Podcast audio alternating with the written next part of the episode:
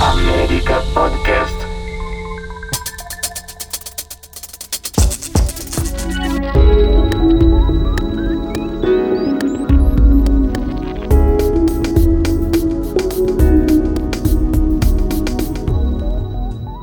Oi, pessoal, eu sou Dudu Vanoni, estamos gravando mais um episódio dessa primeira série de podcasts do programa Calmaria, uma coprodução minha com a América Podcast.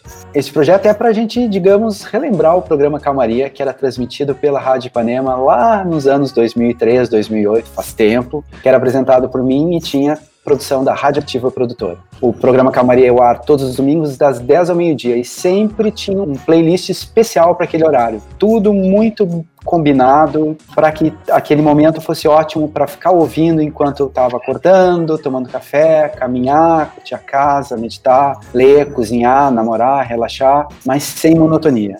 Era realmente uma seleção de primeira para todo mundo ficar na calmaria. Nesse podcast a gente vai falar da importância da música, dos melhores momentos da vida, dos amigos. E hoje quem está aqui comigo é o Carlos Totti. Olá, Dudu, que prazer estar aqui conversando contigo. Nossa, super prazer. A gente tem muita história. O Totti trabalhava comigo, da, daí trabalhava numa assessoria de imprensa, daí a gente trabalhou junto, daí a Band roubou, aí dentro da Band ele foi passando por várias áreas, repórter de TV, gerente de eventos, até gerente de marketing e depois, agora mais recentemente, executivo de mercado. E agora o Totti deu uma guinada, está trabalhando como produtor de conteúdo na construção da marca pessoal dele e também sobre carreira em marketing e produzindo seu canal no YouTube. Isso aí, um resuminho, rápido. Bom, Totti, esse nosso papo já começa com uma faixa de fundo para entrar no clima do programa Camaria. A faixa é Teardrops do Neil Francis, que apesar desse nome, de que parece uma pessoa, são duas pessoas, dois super músicos. Já gosto, eu adoro trilha sonora na vida. E vocês que estão ouvindo depois, todos os podcasts com os bate-papos e as respectivas playlists vão estar todas lá no Spotify para vocês conferir. Bom, vamos começar. Totti naquela época era o rádio, ele era super forte, né? E a gente fazia muitas ações junto com o Calmaria, a gente fez lounge, fez um projeto que era muito bacana, que era um um Loft BR Turbo, né? Época do BR Turbo, lá na beira do Guaíba, aliás, uma coisa que dá uma saudade muito grande de ter alguma coisa assim. E como era é, trabalhar com... Foi incrível. Realmente, né? Uma coisa que um projeto que podia ter hoje, sem dúvida. E como era trabalhar naquela época com marketing, com a rádio, com a Ipanema, comigo? Na verdade, se for falar em trabalhar contigo, acho que dava para fatiar assim em três etapas, literalmente como pegasse um bolo e, e separasse em fatias. Teve o período que eu conheci o produto, o programa Calmaria e o teu trabalho, uh, além de tu ser um publicitário renomado no mercado, enfim, porque eu trabalhava numa assessoria de imprensa que fazia divulgação do programa. Então eu acabava recebendo teus playlists antecipadamente, antes de todo mundo, que era um privilégio e passava uh, via mailing para todo mundo. Depois, eu fui trabalhar contigo quando tu abriu a agência Maria, né? Depois de um tempo eu saí dessa assessoria e fui para tua agência, que atendia a Band. A Band era um dos teus clientes. E ali, entre uma reunião que outra, eu ajudei eles a resolver alguns problemas de eventos na época. Eu fui convidado para trabalhar lá e, e fui nesse desafio para a Band. Estando na Band, a Ipanema, que era a rádio, né? Ela fazia parte do grupo Bandeirantes. A gente tinha TV, tinha. Na época não era nem a Rádio Band News, ela não tinha nascido ainda, era a Rádio Band FM. E tinha a Rádio Ipanema. A Ipanema sempre foi dentro da Band, assim, um, um, vamos dizer assim, um irmão diferente. Tanto que tinha o apelido da Ovelha Negra, né, que chamava a rádio. Porque uh, ela tinha uma vida própria. Tanto as pessoas que trabalhavam dentro da rádio, uh, que faziam a rádio, quanto os locutores, apresentadores e os tipos de ações que a rádio acabava fazendo uh, de divulgação com o público, né? E era aquele momento que a rádio tinha uma força muito grande, né? Tudo que eles faziam, as pessoas ouviam rádio no carro, as pessoas ouviam, começavam a ouvir o rádio no computador naquela época, que tu conseguia trabalhar ouvindo. As pessoas chegavam na casa de alguém, qualquer festa que tinha, antes das pessoas propriamente botarem ali um CD para tocar, tinha uma rádio tocando. Tu chegava em casa, tu ligava o rádio. Era um hábito, né? Uh, todo mundo tinha aquele aparelho, eu brinco, o 3 em 1, que era aquele som. Uh, Nossa, que... 3 em 1. 3 em 1 era um must. Eu queria ter um 3 em 1, meu pai não me deu um 3 em 1, mas o meu primo tinha um 3 em 1. Nossa, era rádio, toca discos E tá CD. cassete junto, cassete. Cassete, mas, mas a minha mãe, quando teve um, primeiro era o 3 em 1, que era a fita cassete, o, o LP e o rádio. Só que depois veio virou um 4 em 1, porque o novo que ela comprou tinha também CD e, e mantinha o LP, e a fita cassete e o rádio. Então, assim, entrava em casa, é, ligava o botão e já tava ouvindo música. E a rádio pulsava muito, ela tinha um, um carinho do público muito grande e a gente tinha uh, a noção que era importante estar presente na rua, né? Mais próximo das pessoas, não só lá pelas ondas do rádio. Então, Ipanema tinha muita ação em parques, em esquinas, em bares, em casas noturnas o próprio programa Calmaria, como tu falou, esse projeto que foi uma, uma mostra muito legal, que as pessoas meio experienciavam de verdade o que, que significava o programa, porque o programa tinha aquela coisa de ser um domingo de manhã, um sábado, de, ah, enfim,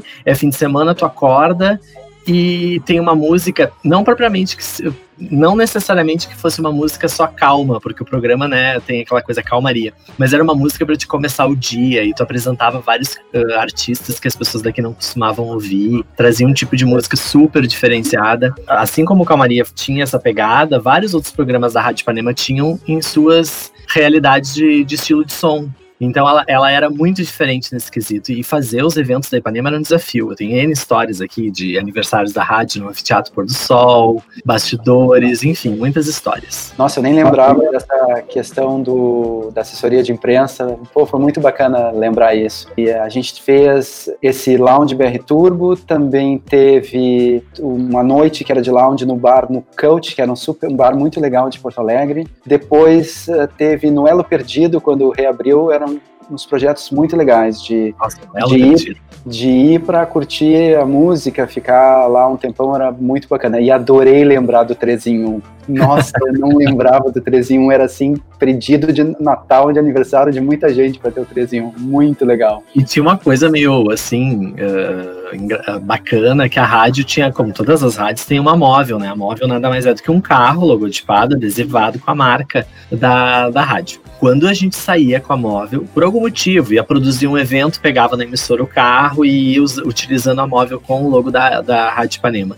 A gente saía do portão da Bandeirantes, descia a rua Delfino Riete para baixo, chegava na esquina, primeiro carro que parasse do teu lado para numa sinaleira, queria adesivo da rádio ou mandava um recado pros locutores, ah, manda um abraço pro Dudu, ou manda um abraço pra Katia Suma, enfim, uh, Mary Mesari, seja o apresentador que fosse, e as pessoas tinham um carinho e todo mundo reconhecia a rádio. Isso era incrível, o poder que, que a rádio tinha naquela época. E, bom, mas eu não vou antecipar as minhas teorias da rádio do futuro, vamos seguir o papo aqui. Pois é, uh, exatamente sobre isso. Já que tu trabalhou tanto com rádio, como é que tu vê a rádio no futuro, já que tem todas as plataformas de música Uh, tu acha que vai ter rádio mais uh, de news? Como que tu vê o futuro? Eu acho que o, rádio, como a gente conhece, não as pessoas adoram música, né? No mundo inteiro, não é só no Brasil, mas brasileiro também tem uma, uma conexão com música muito forte. Só que hoje tu consegue absorver música por N plataformas, né? Por streaming, por Spotify, uh, playlist no computador, enfim, existe uma série de caminhos para você chegar na música. YouTube,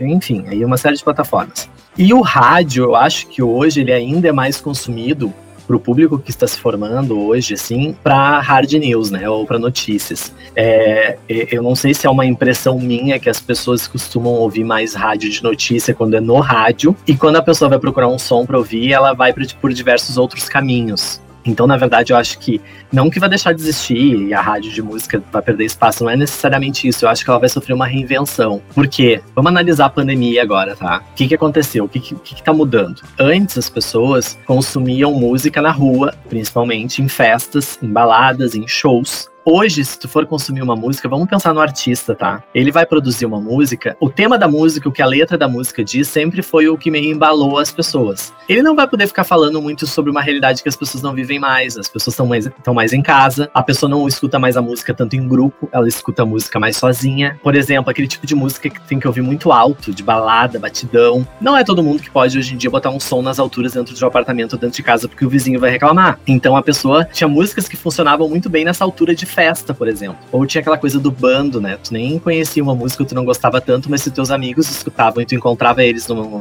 numa festa, tu acabava consumindo aquela música porque tu estava em grupo. Isso, esse cenário todo mudou. Tu tá sozinho, tu tá dentro da tua casa, tu tá ali no teu computador, tu tá no teu smartphone. Inclusive, eu acho que quem for produzir música daqui para frente vai ter que pensar até o contexto das letras. Que realidade as letras das músicas vão estar tá trazendo para as pessoas consumirem, por exemplo, se, se verem naquilo, naquele contexto. Então eu acho que vai passar por tudo isso que eu tô comentando aqui, a, a, o consumo do rádio e o consumo da música. Acho que os artistas vão ter que se reinventar também e chegar até as pessoas por vários meios, né? Como eles estão fazendo. Tem as lives aí, tem uma série de caminhos que todo mundo tá fazendo. Mas eu acho que essas vão ser as principais mudanças. Eu estava lendo esses dias que em São Paulo, por exemplo, as reclamações dessas questões de som alto cresceram na pandemia. 97% praticamente dobrou de reclamação disso, porque obviamente algumas pessoas ainda ficam ouvindo música alta, né? Mas uh, nessa questão ainda do futuro das rádios sem música, porque às vezes, por exemplo, um apresentador,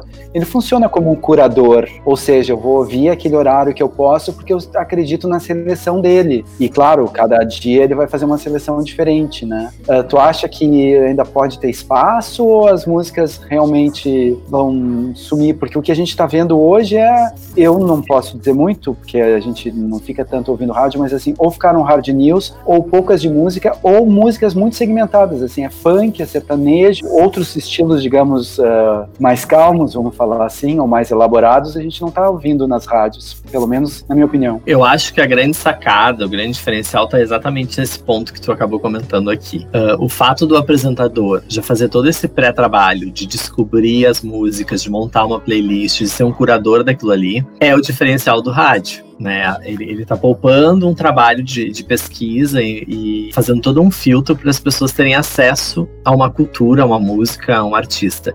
Eu acho que aí tá um dos grandes diferenciais que vai manter o rádio, vai manter a música é, o, é, é o, talvez o pulo do gato. Sobre uh, essas outras questões todas de hard news, quem gosta de notícia uh, acaba procurando por notícia, né? E, e, sobre as rádios segmentadas, essas músicas que tu acabou citando, que é o sertanejo universitário, que é funk, que andou crescendo nessa última onda, eu acho que é justamente, na minha leitura, rasa e amadora, é o que mais vai sofrer depois da pandemia. Tô falando aí no panorama de 2021 para frente. Porque essas músicas, para elas terem vida e sentido, bem o que eu falei antes, elas precisam de grandes festa, de momentos de bebedeira. Tem, elas têm uma correlação com isso, né? Porque é, é elas se propõem para esse tipo de evento, para esse tipo de festa. Não tô aqui generalizando que todas são assim, não, não é assim. Uh, muito importante, assim, nunca tinha pensado sobre isso. Realmente, alguns estilos eles predispõem festa, gente, aglomeração. Música alta, bebida, jovens, e, e, isso tudo tá diminuindo muito e vai diminuir. Mesmo que volte a acontecer, vai ser diferente. E essas músicas vão acabar perdendo força as pessoas também vão estar, depois desse momento, mais nostálgicas com a vida como um todo. Elas vão estar um pouco mais reflexivas, procurando um outro tipo de consumo de música. Eu acho que isso também vai afetar. Muito legal. Muito bacana. Bom, a gente está chegando ao final, Totti. Já. Calma, ainda tem pergunta, ainda tem pergunta. eu queria saber que música ou grupo tu conheceu naquela época e tu continua ouvindo até hoje. Nossa, Dudu, a minha memória é horrível, não me faz pergunta difícil. assim, mu muita coisa daquela época até hoje eu consumo. É, a, a Ipanema, como um todo, tinha uma coisa assim, de até de bandas gaúchas, que antes a gente tinha é, aquela coisa de ouvir só o que é de fora, né? Então tiveram culturas e músicas daqui, uh, nenhum de nós, por exemplo, assim para trazer um, um, exemplo aqui, Videobaldi, uma série de coisas que eu não teria consumido se eu não tivesse escutado a rádio e que perduraram todos esses anos. Mas teve muita coisa boa que o Calmaria, por exemplo, trouxe na época de música mais lounge, que tinha aquela teve aquela avalanche, né, das pessoas que chegavam num sei lá, em qualquer ambiente legal, assim, tava tocando uma música lounge e ela tinha a ver com o clima, ela dava o clima, na verdade. Só que, obviamente, não me pergunto o nome das bandas, porque daí, olha, a minha memória não vai ajudar. É, eu tenho. Muito eu legal o seu comentário também, porque tem outra questão aí, que, por exemplo, nessas plataformas, elas te dão os sons, entre aspas, um pouco parecidos, ou no mesmo estilo para tu ouvir como novidade. E numa rádio, às vezes, entra algo que talvez tu não espere, mas que tu possa vir a gostar. Que é diferente isso. Realmente, é, a, a rádio te botar uma música, eh, sei lá, pode até entrar uma algo meio gospel, por exemplo, mas é, é, é, bacana. Eu não, jamais ia procurar por isso, mas se é uma música bacana que foi um apresentador que teve uma curadoria, eu posso gostar de um estilo, de um grupo que talvez né, não, não, não estivesse dentro dos gêneros que eu ouço. Isso é bem bacana. É como agora, assim, por exemplo, na, na própria pandemia que eu, eu ligo o rádio, eu sou super eclético, assim, eu escuto não tem um, um, foco só, eu escuto uma série de tipos diferentes de música. Então eu vou ali, uh, eu escuto um tempo um rádio, depois eu troco para outra emissora, enfim. E ali às vezes eu me pego e escuto uma música e digo, nossa, que legal essa música de quem é. Teve até um, um cantor, como é que é o nome? É era uma brincadeira com a palavra fim de semana em inglês. Era como se fosse weekend. É, só que sem aquele E depois do uhum. K. Eu descobri assim, ouvindo rádio, e achei a música do cara incrível, que é Blinding Lights, eu acho que é o nome de uma música dele que eu conheci, que é maravilhosa. E foi bem nessa pegada do se eu não estivesse escutando rádio, eu não saberia. É. E né, na pandemia, o que que tu anda ouvindo de música? Assim, o papo é pop e eu também, tá? Essa é bem a minha pegada. Eu sou um fã de música anos 80 e 90, inegável, mas para não ficar me repetindo só no que tava lá atrás, eu escuto Maroon 5, uh, Lady Gaga, Sam Smith, que eu adoro, uh, Drake, Ariana Grande, Madonna, Dua Lipa, Katy Perry e o Harry Styles é uma mistura, tá? Mas é mais ou menos esses que eu, que eu escuto. É, já é bacana, já não ficou nos calmos, assim, já tá numa, digamos, numa energia mais contagiante para esse período. Muito bacana. Sim, porque senão eu vou ficar, tu não, tu não tá entendendo. Senão eu ponho lá nos meus sons anos 80 e eu fico ouvindo assim só aqueles baladões daquela época. E aí eu preciso dar uma oxigenada e eu venho pra esse povo aí que eu citei. Apesar da Madonna estar tá na lista, mas ok. Bom, pessoal, é isso. Totti, queria te agradecer. Foi muito legal lembrar de, nossa, passagens aí da nossa vida muito interessantes que eu não lembrava. É, eu fiquei muito feliz porque resgatar as histórias sempre é bom, porque a gente volta no tempo e ao mesmo tempo faz a gente refletir quanto o mundo mudou nesse tempo, né? Mas o mais importante é que tu continua aqui falando sobre música. É, e o legal é a gente também uns outros outros pontos de vista de como pode ser daqui para frente, que cada pessoa vai acrescentando e a gente vai tendo algumas visões que, né, individualmente talvez a gente não tivesse.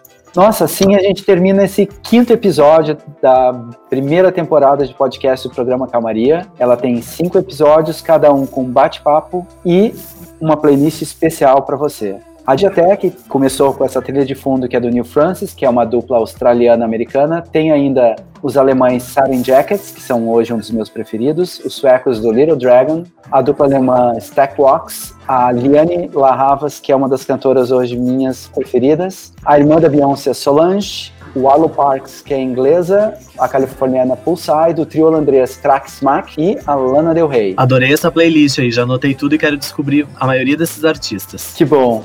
E Totti, muito obrigado. Foi ótimo a gente se ver e se ouvir e que logo a gente se encontre ao vivo. Tomara.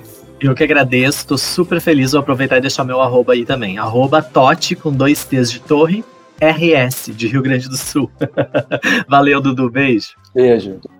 Sigam a gente nas redes sociais, lá a gente sempre vai dar dica atualizada do andamento da nossa série de podcast. É arroba Duduvanoni com dois Ds, Programa Calmaria e América Podcast. Se tiver dificuldade de nos achar no início, é só acessar o site da América, que é www.americapodcast.com.br. Era isso, pessoal. Um beijo, fique bem, fique na calmaria. Tchau!